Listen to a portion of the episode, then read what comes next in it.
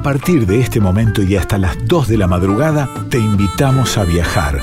A viajar por toda la Argentina con el objetivo de buscar la mejor música y el mejor vino. Ya comienza Vinos y Vinilos con Rodrigo Sujodoles Gazzero. Hola, hola, ¿cómo les va? Muy pero muy buenas noches. Bienvenidos a una nueva emisión de Vinos y Vinilos acá por Radio Nacional Folclórica. Este es el programa de vinos y de vinilos de la radio. Siempre un gusto poder acompañarlos en esta hora que tenemos hasta las 2 de la mañana haciendo este recorrido de entrevistas, de charlas, tanto del mundo del vino como del mundo de los vinilos. Hacemos este programa junto a Darío Vázquez en la producción, a Nico Vega en la musicalización, Laura Tomal en la columna del cine, Flavia Cortese en la producción de, invitados y Maru Paz en la producción de la columna de cine que, hace Lau. Así que ese es el equipo de Vinos y Vinilos junto a Altano Salvatori y a Diego Rosato, que son los editores. Si te perdiste algún capítulo, alguna entrevista de nuestro programa y la querés escuchar, lo podés hacer, podés volver a escuchar cada programa en la sección de podcast de Radio Nacional o en Spotify, ahí pones vinos y vinilos y está todo. En Instagram en Vinos y Vinilos Radio, también podés seguirnos y ver contenidos del programa, las entrevistas y te vamos contando y además te vamos repasando también qué es lo que tenemos en cada uno de los programas. Hoy vamos a tener dos entrevistas, una eh, del mundo de la música, nos vamos a meter con un rockero, un rockero gran representante del rock argentino, que está haciendo su incursión en el folclore, grabó un disco de folclore y de eso vamos a hablar, estoy refiriéndome al Cóndor Barbati, que es el cantante de Versuito Garabat. Y por otro lado también vamos a charlar con un gran enólogo de la República Argentina como es Jorge Benítez de Bodega Melodía, un gran maestro que nos va a enseñar mucho seguramente en la nota que vamos a tener hoy. Arrancamos con música, música que eligió el amigo Nico Vega para empezar este programa de hoy. Escuchamos Riendas Libres al Amor de Riendas Libres.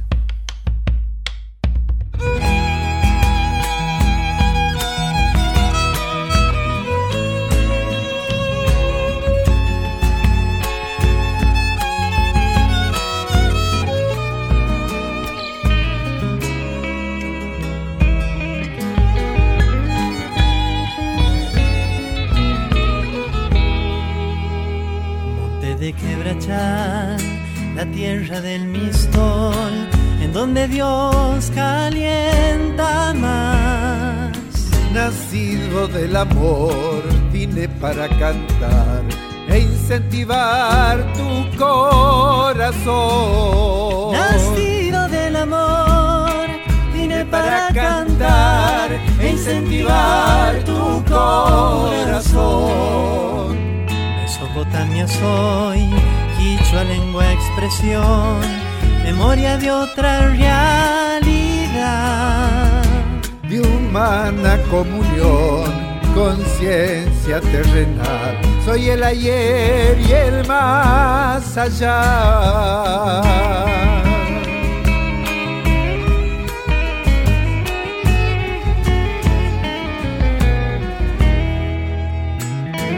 quiero ponerte a bailar en cuerpo, alma y pensamiento. Falso control, la rienda libre al amor. Fui concebido al calor de la siesta de mi Santiago.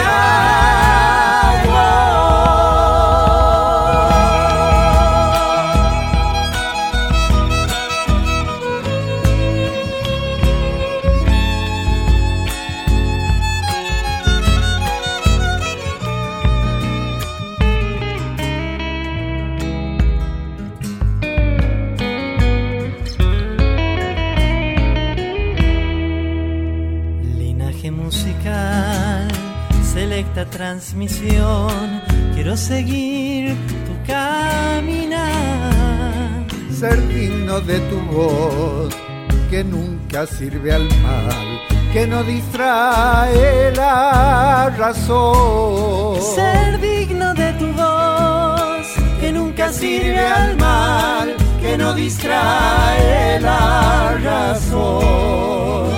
No te quiero aburrir, con pena y vanidad, que este sonido traiga acción. Colmar mi tradición de pura libertad y empoderarte de emoción.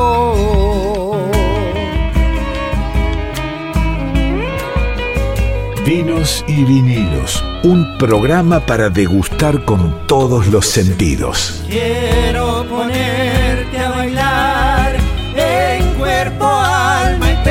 pensamiento. Olvida el falso control las riendas libres al amor. Fui concebido al calor de la siesta de mi Santiago.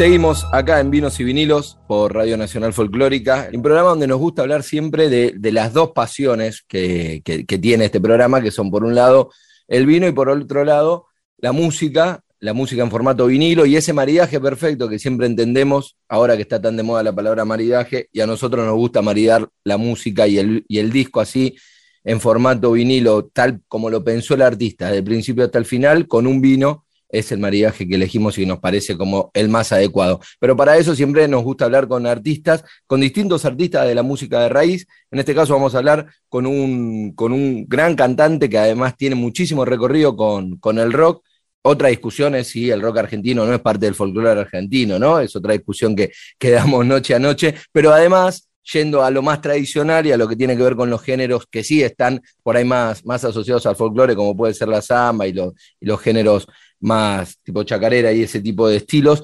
eh, eh, nuestro invitado de hoy se está metiendo en eso, está grabando un disco de, de ese folclore más tradicional y por eso vamos a charlar con él. Así que Cóndor es Barbati, el cantante de la Versuit, está comunicado con nosotros. Cóndor querido, ¿cómo estás? Un placer que estés en Vinos y Vinilos. ¿Cómo estás, Rodrigo? Un gustazo. Bien, bien, acá estoy. Como vos dijiste, eh, después de tantos años de rock, quería mostrarle a, la gente que, bueno, que toda eh, mi infancia y, gran parte de mi adolescencia se la dediqué al folclore. Eh, después el rock me llevó para otros rumbos, ¿no? Pero nunca dejé de, hacer folclore y, nada, la pandemia me dejó el espacio y el tiempo como para poder cumplir ese sueño de, de hacer un disco. Eh, y nada, estoy contento porque va a salir a fines de septiembre y es un disco eh, netamente de folclore con un montón de, de, amigos invitados y de gente que quiero y admiro muchísimo. Qué loco esto que, que, me contás, que no sabía que era así, que en realidad tu primera casa era el folclore. O sea, después el rock te llevó y la Versuit, claro. entiendo y demás, pero vos de extracción, lo que, lo que cantabas previo a toda esa carrera que armaste, eh, tenía que ver con el folclore. Sí, sí, tenía que ver con, con el folclore y el tango. Eh, con mi hermano nos, nos, dedicamos muchos años a eso, eh, primero como artistas callejeros, a la gorra, en, ahí en la calle Florida, después, bueno, eh, entré en coros, eh, me hice director de, de, de, dos coros, del coro de niños y el coro juvenil municipal, eh, a la par seguíamos con mi hermano cantando en peñas y en fiestas y en, y, y en lugares eh, folclóricos, después armé ya de, de, más adolescente, mi primera banda de rock con amigos del barrio. Sí. Y una, y una cosa y la otra me llevaron a, a conocer a Versuit y, y, a formar parte de ellos y después, bueno, no, no, no me pude dedicar más de lleno a, a hacer folclore, pero nunca dejé de hacerlo, siempre eh, seguí yendo a reuniones, guitarreadas, en el patio de mi vieja, eh, dos o tres veces por año se arman grandes guitarreadas donde musicazos Mirá. viajan desde el interior del país a, a, a tocar ahí. ¿Dónde es eso? ¿En qué barrio? Esto es en, esto es en Ituzaingó, en, en, Barrio Marina. Barrio Marina sí. es un, un, un, barrio de Ituzaingó, de los adentros de Ituzaingó, que ahí pasé, bueno, nada, gran parte de mi niñez y mi adolescencia también. Mira, eso, eso que decís de, los patios, no sé, se me viene a la cabeza las grandes fiestas en los patios de la abuela de los Carabajal y eso, que están del, del folclore, ¿no? Porque obviamente después el rock tiene otras necesidades, porque necesitas enchufar más cosas, eh, necesitas otro tipo, pero el folclore y por ahí esa, esa cuestión más de peña te permite que un patio, una casa sea un gran lugar para que tremendos músicos puedan ir y que sea una fiesta y un evento.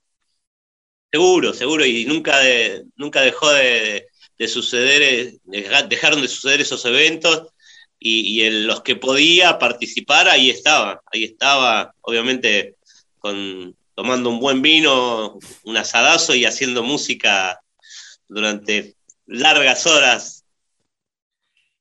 hablando, recién dijiste, tomando un buen vino, me diste el pie para, para consultarte sobre esto. Este, bueno, es un programa que con el horario que tenemos, viernes a la noche y demás, el vino es fundamental. Siempre hay una, nota con un artista y una nota con, un, con alguien del mundo del vino, un sommelier, un enólogo, representante de bodega y demás. Y contame qué, qué tipo de vinos te gusta, qué tomás, qué elegís, en qué momento los tomás. Mira, el, vino tinto me encanta. Em, me gusta así el, tinto áspero, el cabernet, me gusta mucho. Todos los tintos me gustan. Em, depende, depende para qué, para qué acompañar, pero bueno, generalmente también alguna cervecita. Eh, no tomaba antes cerveza, solo tomaba vino, pero em, hace unos años atrás, cuando empezaron a salir las cervezas artesanales, empecé a tener otros gustos de, por la cerveza y bueno, fue ahí cuando empecé a, tomar más cerveza, pero ya de grande, no, no, no tomaba mucha cerveza. Em, por eso, digamos, suelo, suelo acompañar reuniones también y, guitarreadas con, con, vino con cerveza, no mezclo, ¿eh? no mezclo. Perfecto. Eh, che, Cóndor, eh, cada vez tenemos más presencia en góndolas, en vinotecas de vinos de, de bandas de rock, de artistas, artistas solistas. Eh, Versuit, me imagino de haber tenido propuestas para hacer esto o no, lo están evaluando. Mira, eh, me, llegó, em, hay una bodega en Mendoza, no sabría decirte cuál porque no, no, no, tengo, no tengo precisión de eso, pero em, que hizo un, vino con una etiqueta de un tema nuestro que es el gordo ah. motoneta. Sí. Em, bueno, eh, me llegó, me llegó, me llegó una etiqueta, así que hay un, que es bueno, el gordo motoneta es un tema nuestro y. Lo probé el gordo motoneta. Tiene ese nombre, bueno, eh, así que si es, bueno, si está ahí escuchando la bodega y me quiere hacer alcanzar alguno para probarlo, estaría encantado. claro, pero bueno, o, hablar y, hacerlo de otra manera, ¿no? Con, con la. Seguro, bueno, pues, hay, hay, hay muchos eh, rockeros que se han dedicado como Juan Chivalerón y, a, hacer sus, vinos, o los decadentes también, que ahí están también en, ese tema. A nosotros creo que en algún momento nos ofrecieron, no sé en qué quedó todo eso, pero bueno, eh, más allá de, que nos haya dado, eh, yo siempre tengo eh, un amor y buena relación por el buen vino tinto. Claro, bueno, ya se, dará si se tiene que dar. Y a veces también es, difícil porque es como que te terminás agarrando a, si te, digo, te gusta un montón de vinos y mucha variedad, te, te agarras a uno. Eh, el proyecto de Juanpi es mucho más amplio, porque entiendo que, se mete más, más, él en la industria, ni hablar Santa Blaya, ¿no? Eh, que además como que encarna una bodega propia, pero, o Pedro Aznar, que tiene también toda una línea. Eh, pero bueno, después por ahí un vino solo te encarcela a defender ese vino y, no te pasa como con las canciones, me imagino que ahí sí. Seguro, que son variadas, sí, claro claro, y hablando de canciones, este proyecto de, folclore que vos decís que, bueno, eh, que además me quedo con un título de esto, eh, una de las cosas positivas de la pandemia, ¿no? O sea, la pandemia dio cosas positivas. En tu caso personal, te permitió bucear proyectos que no habías podido por, por la vorágine del laburo, pudiste hacerlo y eso por ahora tiene como fruto dos canciones que son Tu Samba y Vengo. Sí, son los primeros dos cortes del disco, eh, que son Tu Samba. Primero salió Vengo, que es, que es una canción compuesta por Dani Suárez y Pepe Céspedes, dos de mis compañeros de Versuit. Así que, bueno, ahí se ve todo el, cariño y el apoyo a este proyecto de mis propios compañeros. y, bueno, y después el segundo corte fue Tu Samba, que, tuve el lujazo y el gusto de grabarla con Nahuel Penisi, un, monstruo total y aparte un tipazo, que nos cruzamos en, un par de festivales tocando juntos, y él, bueno, nos hizo saber su, aprecio por nuestra música y viceversa, ¿no? Eh, así que dijimos en algún momento en esos escenarios que, teníamos, que alguna vez íbamos a hacer algo juntos. Cuando me enteré de, que se iba a dar lo de mi disco, lo llamé y estuvo encantado. Él vive en Tucumán, así que, viajaba para acá y aprovechamos a, grabar. Y, nada, quedó, quedó hermosa la samba, le puso su impronta y su musicalidad. Eh, la verdad que, me siento muy feliz y, orgulloso de tenerlo también en mi disco. Y, aparte, bueno, de, Nahuel va a estar Peteco Carabajal, los hermanos Núñez. Eh, nada, estoy, estoy así, si, sigo, digamos, eh, con ganas de invitar un par más, pero bueno, la idea es, es también que tengo que cerrar el disco ya para fines de septiembre, así que estoy medio a las corridas con eso, como te contaba. ¿Y con relación a los géneros de ese disco?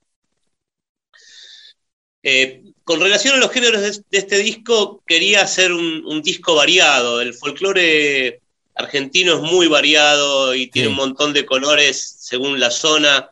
Eh, yo de, chiquito empecé haciendo eh, música de folclore litoraleño. El chamamé y todas esas cosas. Así que hay un rajido doble y un chamamé en el disco, por supuesto, pero también hay chacareras, hay, hay, aire de chacarera, hay, em, eh, hay samba, bueno, hay em, eh, carnaval cruceño. Em, trato de tener así como una, variedad. Eh, bueno, y hay un tema de Peteco que es canción también, que es una canción. Mira. Que la voy a cantar con él, así que que nada, que, también es una variedad bastante linda. No, no llego a hacer toda la variedad de folclore porque no me alcanzan, no me alcanzaría un disco para hacer eso, ¿no? Por supuesto. Claro. Pero, pero sí eh, que quiero hacer un disco con muchos colores y, mucha variedad dentro de nuestro folclore. Cóndor, te meto un poco en lo que tiene que ver con, digo, vos, recién hablamos muy por arriba de lo que fue la pandemia en términos de lo positivo, pero también sabemos lo que fue la pandemia en, en términos del la, bueno, el confinamiento hizo que los artistas puedan tocar menos, que todos podamos salir menos de nuestra casa. Es un sector tremendamente golpeado, eh, no solo para los músicos, sino todo lo que es la industria musical. Eh, y ustedes son muy autogestivos y son muy de, bueno, y eran muy de tocar también, o sea, digo, no, no es que solamente son artistas que viven de él lo que ganaron alguna vez y lo que puede salir en la radio, sino que laburaban mucho en la calle. Por supuesto, sí, nosotros éramos una banda que, bueno, que aparte de una banda numerosa con mucha gente que labura con nosotros, em, y bueno, eh, hay que sostener todo eso durante tantos años, tanto tiempo, digo, sin, sin poder tocar. Em, costó muchísimo, cuesta muchísimo hasta el día de hoy. Eh, ahora se empieza a reactivar todo un poco. Em, de a poquito ya salieron algunas fechas, bueno, ya vamos a, a tocar en Mendoza, tocamos ahora el, 22 en el, Teatro Broadway, eh, acá en Buenos ah, Aires, em, vamos a hacer una gira por, por Rosario, Santa Fe y Córdoba también. Eh. bueno, salieron algunas cosas obviamente y ya esto de a poquito empieza como a reactivarse, em, pero sí, sí, costó, costó muchísimo. Em, económicamente tuvimos que reinventarnos también de alguna manera personalmente hablando, digo, ¿no? Porque cada uno eh, tuvo que empezar a hacer sus cosas y, nada, y tratar de reactivarse y reanimarse de alguna manera eh, personalmente. Eh, yo me pregunté en un momento cuando, bueno, porque hice un montón de cosas con colegas, grabé con un montón de amigos, participaciones de cada uno desde su casa, que se hicieron muchísimas en esta pandemia pero en un momento me pregunté qué, podía hacer, qué, sabía hacer. Yo antes, como te conté, antes de, de, entrar en Versuit, era docente de, música, eh, tenía un coro, bueno, y, aparte trabajaba en escuelas como docente de música y profesor de canto hace muchísimos años. Y así que volví a ese viejo amor porque me encanta la docencia, me, gusta mucho enseñar, soy muy didáctico para eso eh, y, lo hago con pasión. Eh, así que volví en cierta manera a tener alumnos, primero en forma virtual, eh, después algunos alumnos presenciales también, de canto. tengo un, un alumno mexicano, otro en España también. Bueno, eso, eso fue increíble, cómo se cortaron las, las, cuestiones geográficas, ¿no? A mí también pasa, yo soy profesor de locución y, empezamos a, poder dar talleres que no se estaban pudiendo dar, eh, talleres que da el Estado a través del ISER, eh, talleres para locutores de todo el país y que hoy, bueno, no es lo mismo, por supuesto, ¿no? y ni hablar en lo tuyo, pero esa distancia se corta, ¿no? Y en ese sentido se puede, lo que tiene que ver con la Argentina, federalizarlo, pero en el caso tuyo, poder tener alumnos de todo el país y poder hacer que, antes quizá ni se te ocurría, porque no, no sabíamos cómo era eso de, estar detrás de una cámara, ¿no? No, no, de hecho me costó muchísimo eh, poder eh, eh, ejercer las clases, o sea, darle clases a una pantalla. Vos imaginate que, Tal cual. que de canto encima, que obviamente a veces la conectividad no es buena. Em, la verdad que me costó horrores eh, acostumbrarme, pero bueno, encontré la forma, encontré eh, como el sistema de, poder interpretar em, y, que, que, el alumno del otro lado pueda interpretar lo que yo le estoy enseñando. Y, la verdad que, bueno, hay, hay, muy buenos resultados también. No tantos resultados eh, inmediatos como puede tener una clase presencial, que ya ahí, digamos, es como mucho más em, mucho más efectiva, pero, pero sí encontré la manera de, que, de que el alumno entienda y yo pueda también, digamos, eh, comunicarme de manera que yo pueda eh, enseñarle, bueno, y sea recíproco, pero ante una pantalla, ¿no? Todo eso.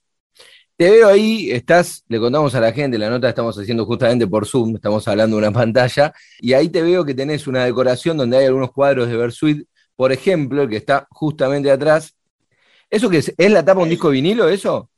eso es un vinilo, sí, es el vinilo de Hijos del Culo. Sí. Que es un disco nuestro que sí, que está ahí, lo tengo ahí porque es un disco que queremos muchísimo eh, y que nada, nos dio muchísimas eh, satisfacciones, así que nada, lo tengo ahí de, cuadrito, aparte de, de, poder escucharlo también, ¿no? ¿Escuchás vinilo, Cóndor? Escucho algunos vinilos, sí. Sí, sí, sí, me, gusta. folclore hay una, una barbaridad. Bueno, tengo, tengo, los discos, mi viejo eh, me dejó algunos. Eh, el, era un melómano, pero bueno, somos cinco hermanos, así que nos, repartimos algunos. Claro. Eh, pero sí, sí, escucho de todo, escucho de todo en, vinilo. me gusta muchísimo poner el vinilo, acostarme eh, y nada, mirar el techo y, viajar, viajar en el tiempo. Tal cual. Condor, te agradezco un montón esta, esta charla. Después, bueno, estaremos atentos a que cuando vayan saliendo los otros, los otros cortes del disco, que le, comentamos a la gente que ya están en Spotify disponibles los dos primeros, que son Tu Samba y Vengo. Y, y, bueno, y después atentos también, porque me imagino que ese disco verá la luz no solo el disco, sino también en una presentación. Así que desde acá, por supuesto, a, disposición, con Fer de Pirca o, vos, cuando sea, me avisan y, con gusto difundiremos la fecha de esa presentación. Buenísimo, muchísimas gracias a, ustedes por, la difusión y por hacer, hacerle llegar a la gente de alguna manera eh, esto nuevo que estoy haciendo, no nuevo viejo, ¿no? Porque como te conté ya, ya, ya hacía folclore muchos años de mi vida. Eh, y bueno, eh, van a tener noticias si quieren de, desde mi Instagram, que es arroba Barbati, ahí se van a enterar de todo, obviamente. Y también en mi canal de YouTube van a, van a ver todo lo que, lo que hago más allá de, de folclore también. Muchas gracias, Cóndor. Gracias a ustedes, un abrazo grande y salud. Así pasaba Cóndores Barbati, cantante de la Versuit, contándonos acerca de, su carrera en general y de este nuevo disco folclore que está sacando y lo escuchaste en Vinos y Vinilos.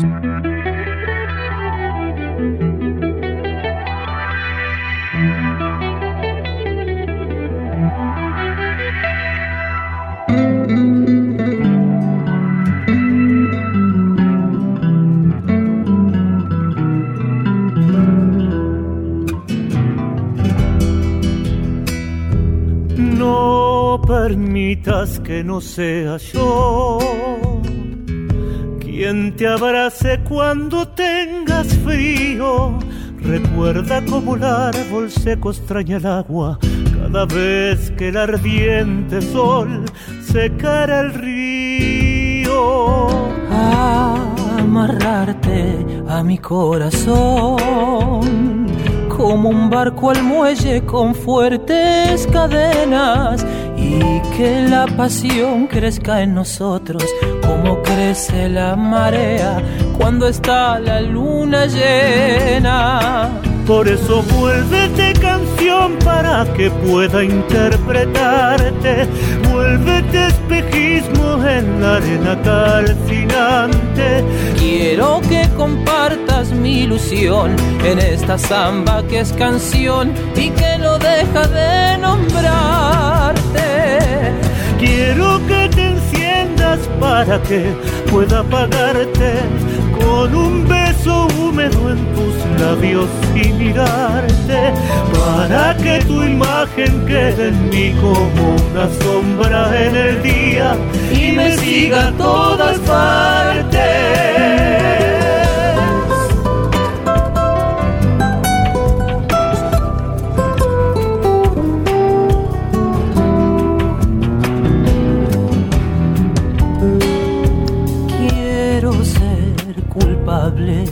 Sueño azul, dejar caminar mis manos por tu cuerpo y beber la savia de tus ojos hasta llenar mis sentidos con la luz que sale de ellos.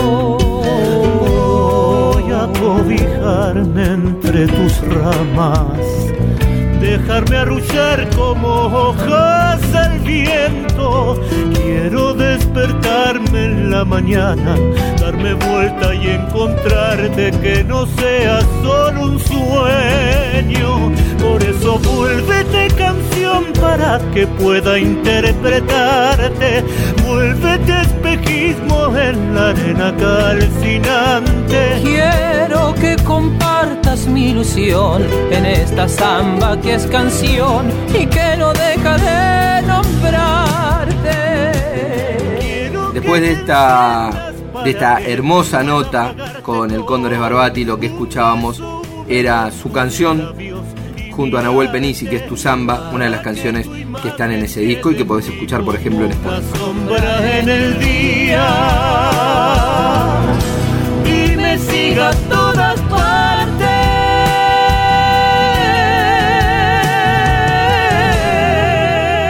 Vinos y vinilos con Rodrigo Sujodoles Gallero. Seguimos en Vinos y Vinilos acá por Radio Nacional Folclórica. Momento de entrevistas, momentos de charlas con los protagonistas del vino. Siempre decimos que nos gusta hablar con los distintos protagonistas que tiene el mundo del vino y, y los verdaderos artistas, por decirlo de alguna manera, aquellos que hacen el vino. Y en este caso vamos a tener la posibilidad de hablar con un enólogo, un enólogo con muchísimos años de trayectoria, muchísimos años haciendo vinos con, mucha personalidad, vinos muy ricos, como es el Gran Melodía, por ejemplo, y es un placer hablar con Jorge Benítez, representante, de, representante y dueño de, de Bodega Melodía. Jorge, muy pero muy buenas noches, gracias por estar con nosotros acá en Vinos y Vinilos. Buenas noches, es un placer para mí estar con ustedes. Bueno, Jorge, contanos un poco cómo, cómo es esto de, tener eh, vinos tan, tan particulares, ¿no? Como son los melodías. Yo, de, por ejemplo, de, vos tengo acá guardado un vino, un gran melodía, que creo que era algo así, una cosa que nunca había conocido, que era con Cabernet Sauvignon de cuatro lotes, ¿puede ser? Sí, el Cabernet y el Malbec, gran reserva, están separados por lotes, es decir, de dos fincas distintas, cada finca se elabora en barricas americanas y barricas francesas por separado. Entonces tenemos dos lotes de barrica de cada finca en lo que hacemos un total de cuatro lotes de barrica distintas. Y eso, mes a mes, vamos probando cómo está evolucionando el, vino en esas barricas para después terminar haciendo el corte. Por eso que es un blend de terroir y blend de barricas.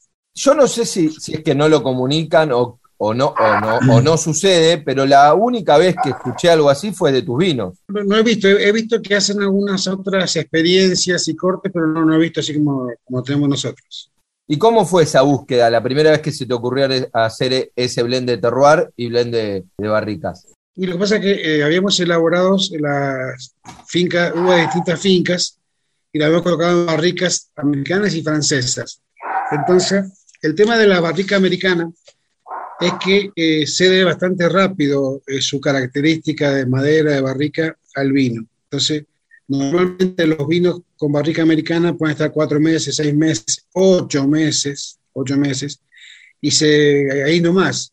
Algunos pueden llegar a estar a 12 meses, pero 24 no hay ningún vino que los tenga, porque la barrica en sí cede sus atributos en los primeros seis meses, ocho meses. Después, en la barrica americana, eh, francesa, sí, hay vinos que tienen 24 meses, 36 meses, eh, que son vinos muy, muy buenos, pero solamente con la barrica francesa. Entonces yo quise ir jugando con, con los dos tipos de madera, con los dos tipos de barricas, durante los 24 meses. Y de esa manera me pude dar el, el placer de cortar esos vinos a los 24 meses, porque cuando la capacidad de madera de la americana venía bajando, la francesa iba subiendo. Entonces la combinación de ambas en esa cantidad de meses me daba un vino de mejor calidad que los vinos por separados. Jorge, te hago estas preguntas porque siempre me gusta cuando hablo con los enólogos que nos vayan desasnando, por decirlo de alguna manera, y dando conocimiento, respuesta del conocimiento del expertise tuyo, ¿cómo logro la condición física de la uva y del vino? Me imagino que la de la uva debe ser, o sea, vos lo pensás desde la planta, calculo, y la del vino se labura en bodega o también está todo marcado desde, desde la planta, esa condición para que después vaya a, barrica.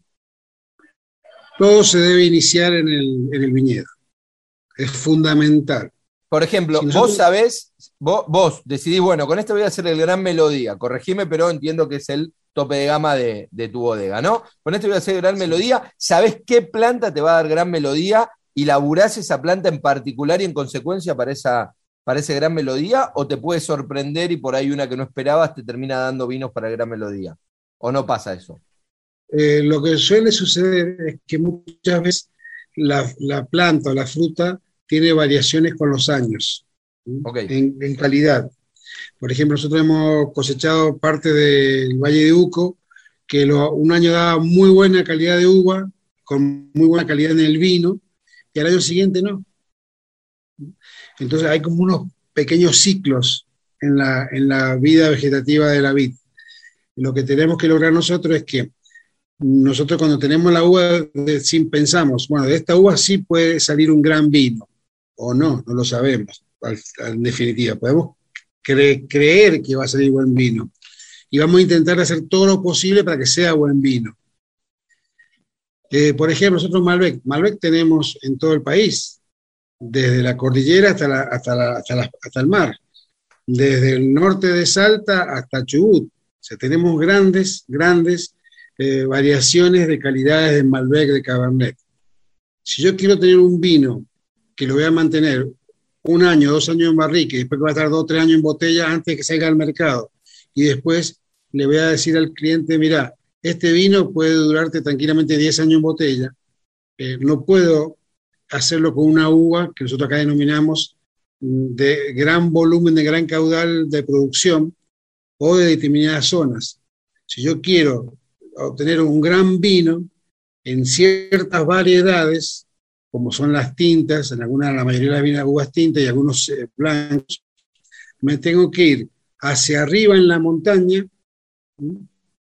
y lograr una amplitud térmica, es decir, una diferencia de temperatura en el día y la noche durante la época de, de maduración de las uvas.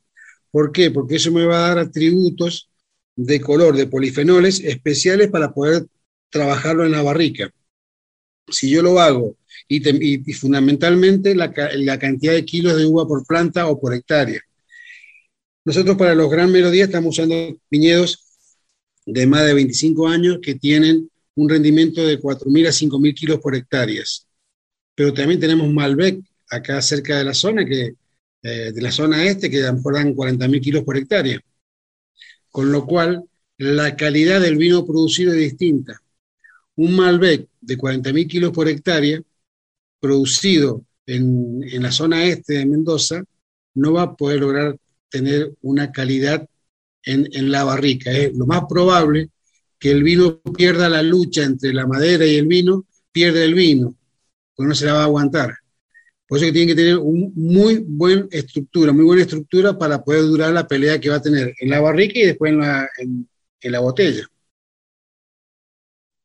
Bueno, es interesantísimo lo, que contás, Jorge, y sobre todo me, gusta mucho hablar con, los productores que tienen tantos años haciendo vino y demás, porque lo que, lo que estamos viviendo ahora en este gran auge del vino, ¿no? Donde cada vez más gente habla de vino, donde ves que en todos lados se vende vino eh, y, demás, es que lo que me está pasando es que no, no, terminás de saber lo que estás tomando, ¿no? Es como que me parece que este auge del vino empieza a ser un poco el gran enemigo del vino de alguna manera, porque hay cualquier cantidad de productores, hay cualquier cantidad de producciones, hay muchísima variedad, pero hay mucho de lo mismo y, y los grandes productores con años haciendo vinos de calidad, como es tu caso, eh, los conocemos, pero después aparecen otros jugadores que no sabes qué hacen, ¿no?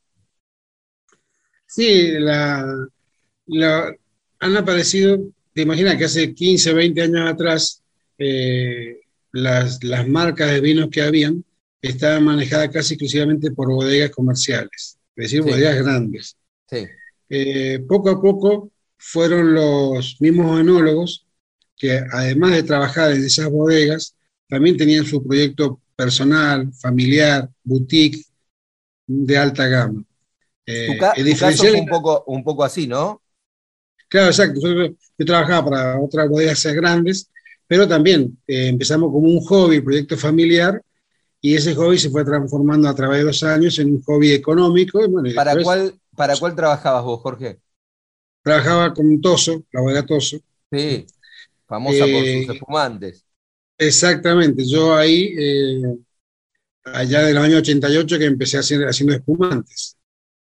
O sea que llevan unos cuantos años ya de, manejo con los espumantes. Y bueno. Bueno, los eh, espumantes de melodía, doy fe, son riquísimos. Sí, bueno, es la que tratamos de hacer, de, diferenciar un espumante boutique de un espumante comercial. Un espumante comercial lo llenan en el tanque y a los 30 días ya puede estar en la góndola.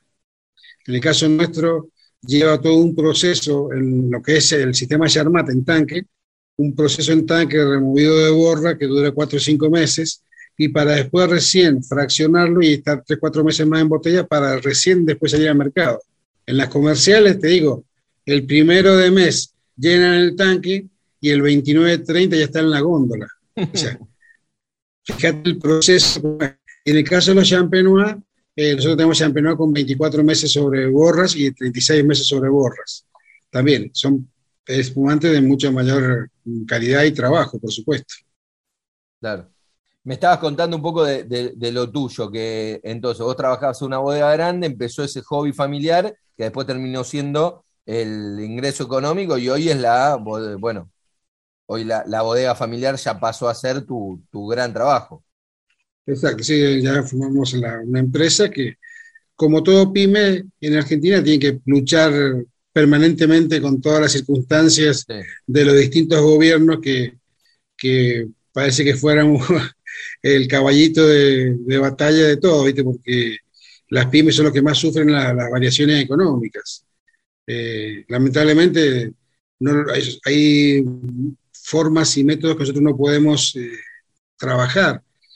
con las exportaciones eh, nos cuesta muchísimo lograr eh, una estabilidad, porque nosotros necesitamos, necesitamos estabilidad de precios y ni siquiera tenemos estabilidad de precios en dólares. Nosotros dolarizamos, pero nos suben las cosas en dólares también. Y en este momento tenemos un gran problema con la, elaboración de la, la, fabricación de botellas. No conseguimos botellas. Nos cuesta horrores conseguir botellas para poder fraccionar tenemos pedidos pendientes y, no tenemos botellas, las cristalerías no entregan botellas. Es decir, lo que fabrican se lo llevan las grandes bodegas y nosotros nos cuesta muchísimo conseguir. ¿Con qué otro insumo pasa lo mismo, Jorge? En este caso el más crítico es el vidrio, la botella. Mira. Lo que son tapones, tapas eh, y etiquetas, que generalmente son importados, pero eh, no, ha habido inconveniencias. Han habido algunos retrasos, han habido aumentos de precios en dólares, pero eh, se consigue. En cambio, la botella, por más que la, la botella se paga de forma anticipada, anticipado. Es decir, que vos depositar la plata para que te entreguen la botella cuando ellos quieran. Jorge, contanos la línea de melodía, la gama que tienen para ofrecer. Bien, nosotros tenemos lo que es eh, una línea interlever, que es vía libre. Ahí la estamos Esta viendo. que acá tenemos, Malbec y Cabernet Sauvignon. Esta es la línea que anda muy bien, son con uvas del, del Tunuyán, que es parte del Valle de Uco, y eh, los vinos tintos están con barrica de roble americano. Después, lo- los vinos melodías, tenemos los tintos, que tenemos Cabernet, Malbec, este Cabernet Sauvignon, tenemos Cabernet Franc, Syrah, Bonarda, un blend pentavarietal y los dos Gran Reserva. Cabernet y Malbec. Después también de tenemos cuatro, de cuatro lotes, lo que hablábamos al principio. Exactamente. Un, un, mal- un un moscatel rosado dulce natural. Tenemos también una mm, variedad de vinos blancos como el Sauvignon Blanc, el Chardonnay, Chardonnay Reserva, Semillón. Y después tenemos los espumantes, que tenemos el Estrabrú Chardonnay, el Malbec Rosé Dulce, Malbec Rosé Brut y el Torrontés Dulce Natural. Esa completa. Y después tenemos también la línea de, elaboración de espumantes de sistema tradicional, sistema champenois, que es el melodía clásica. Te quería preguntar, eh, para ir cerrando, porque ya hace rato estamos hablando y, y sé que tenés un compromiso posterior, pero siempre está, está buenísimo hablar con vos porque sos muy didáctico y nos vas explicando un montón de cosas. Recién hablabas de los dulces eh, naturales. ¿A qué te referís con eso, de dulce natural? Bien, en lo que es, eh, tenemos que diferenciar entre dulces naturales espumantes y dulces naturales vino. Ok. En Argentina yo elaboré el primer vino dulce natural que hice en el año 2002.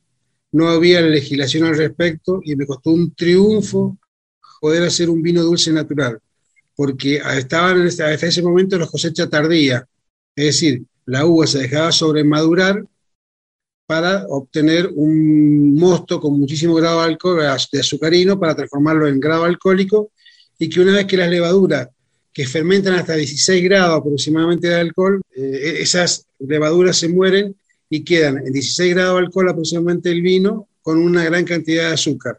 El vino dulce natural lo que tenía es que yo quería hacerlo eh, no con uva sobre madura, quería hacerlo con uva que tuviera con toda la frescura, porque si no ya sería como uva pasa. Bueno, yo tuve grandes problemas con el ente regulador en Argentina porque no me lo permitían. Entonces tuvimos una bastante pelea y mm, tardé casi un año completo en hacer la elaboración del primer dulce natural en Argentina. Al segundo año no me lo permitieron y después ya lo liberaron para todo el país. Pero costó. Entonces, este vino es, es un vino mocatel rosado, o sea, de la variedad mocatel rosado, dulce natural. Es decir, no tiene azúcar agregado, es azúcar natural de la uva. En el caso de los espumantes, normalmente el 99% de los espumantes se elaboran con un, a partir de un vino base, se le agrega azúcar, levadura y se fermenta en un autoclave o en un tanque o una botella. Eh, eso es, va a la segunda fermentación y después va el licor de expedición que le va a dar el sabor final. En este caso el torontés no tiene agregado de azúcar, es dulce, pero no tiene agregado de azúcar. ¿Por qué? Porque yo cuando está fermentando le paralizo la fermentación cuando tiene 7 grados, 8 grados de alcohol y le queda con unos 60, 70 gramos de azúcar. Este es espumante torrontés dulce natural sin agregado de sacarosa.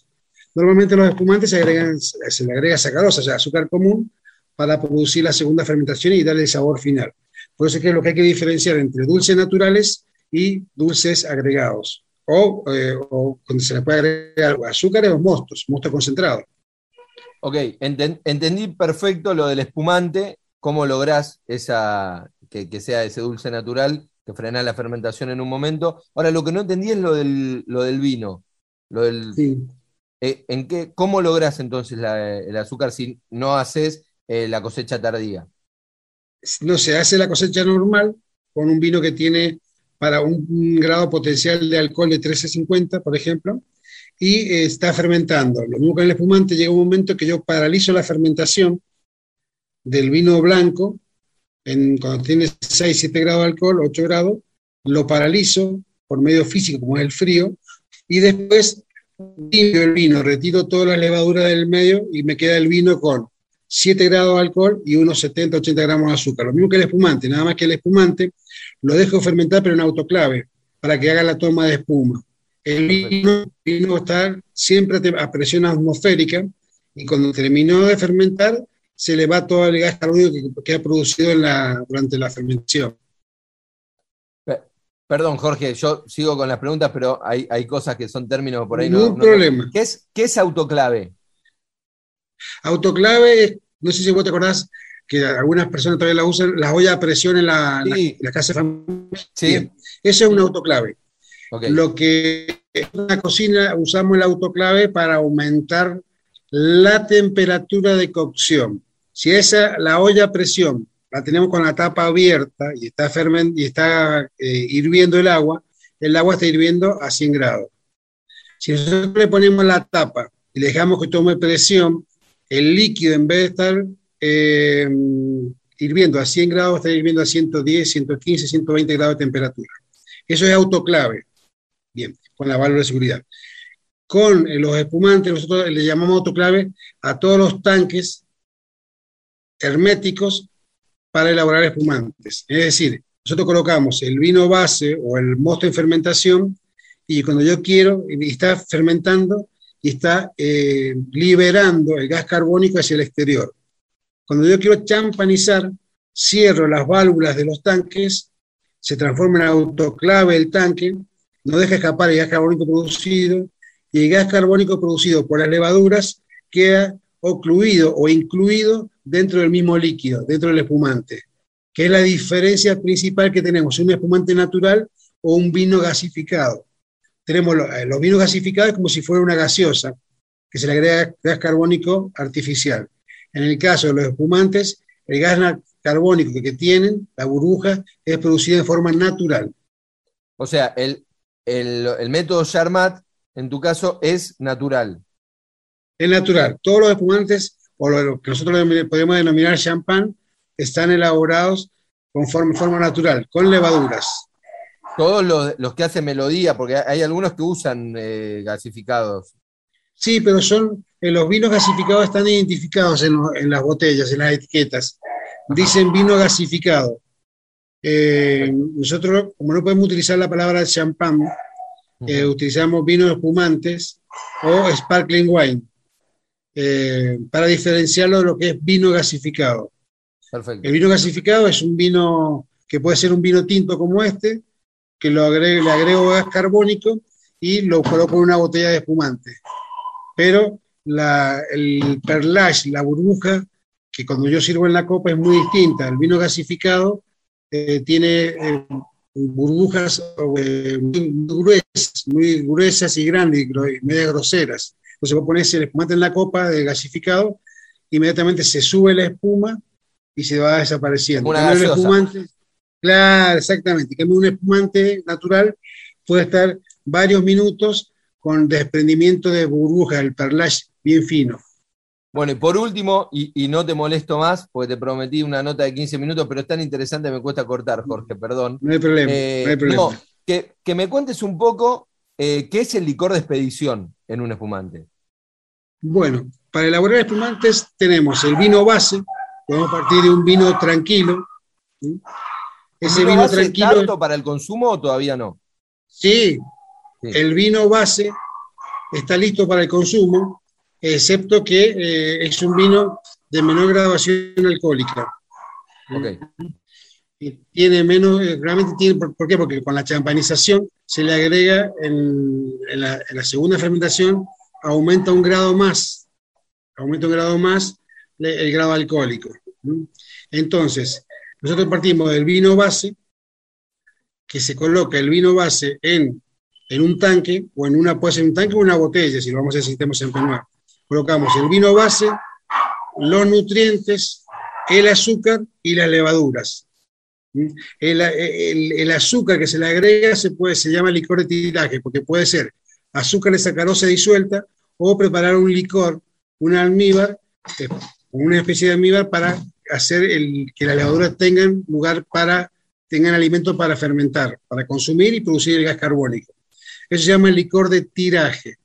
Y el licor de expedición, una vez que el espumante terminó de fermentar, que quedó a rastro de azúcar, ya está gasificado, ya está con el, con el gas carbónico incluido, se produce, se le hace el licor de expedición, que es tratar de limpiar el espumante, porque el espumante si, tuviéramos, si no lo limpiáramos estaría todo turbio, porque estaría lleno de levaduras. Entonces nosotros qué hacemos? Lo limpiamos y se le agrega el licor de expedición con un clarificante.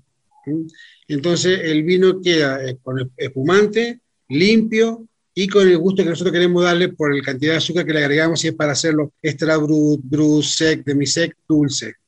Ah, eso se, eh, eso se define, se define con el licor de expedición. Licor de expedición, exactamente. Ah, el licor de expedición te va a definir el sabor final del espumante. Perfecto. Bueno, la verdad, Jorge, un placer charlar con vos, súper didáctico, más que una entrevista, fue como una clase que, tuvimos y, y, que van a tener sin duda los oyentes de Radio Nacional escuchándote. Te agradezco muchísimo, te felicito por los vinos y gracias por esta charla. Muy bien, muchas gracias a ustedes y a tu disposición. Lo que es melodía, nosotros en las redes estamos como en Instagram como Melodía Wise, en Twitter, en Facebook, bueno, y directamente con la comunicación en forma directa como hacemos con ustedes.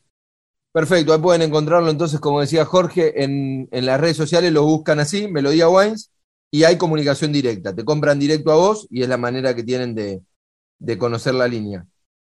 Exactamente. Muy bien, muy amable, muchas gracias. Por favor, Jorge. Así pasaba Jorge Benítez, enólogo y propietario titular de Melodía Wines en esta charla, que no solo fue una charla, sino fue una clase que tuvimos con Jorge en Vinos y Vinilos.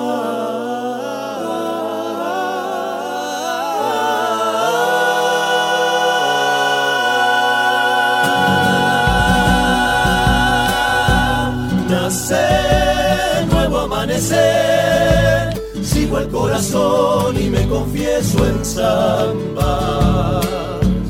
Vive la ilusión, hallo la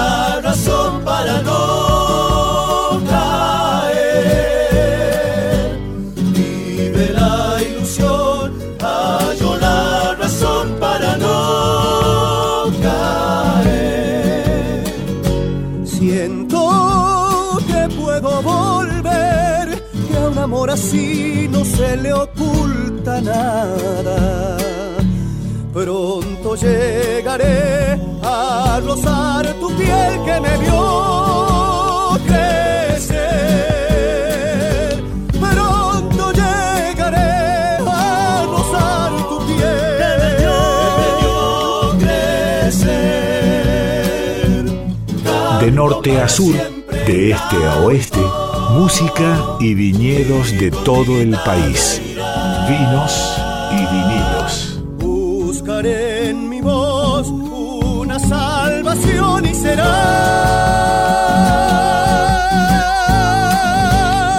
Buscaré en mi voz una salvación y será.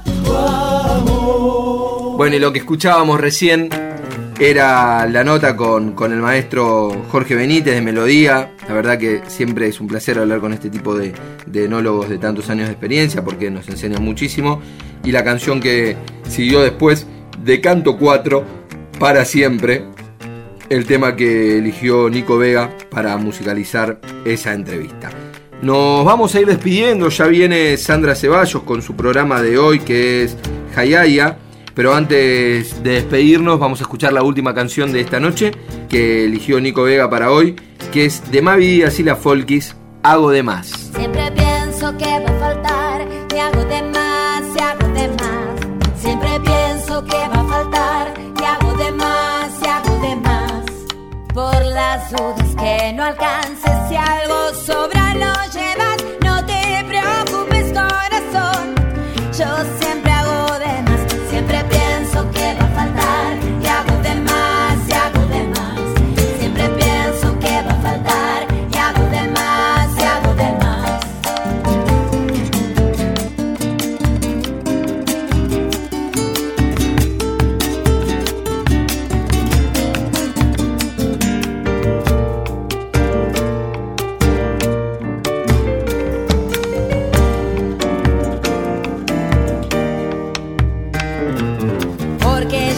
mucho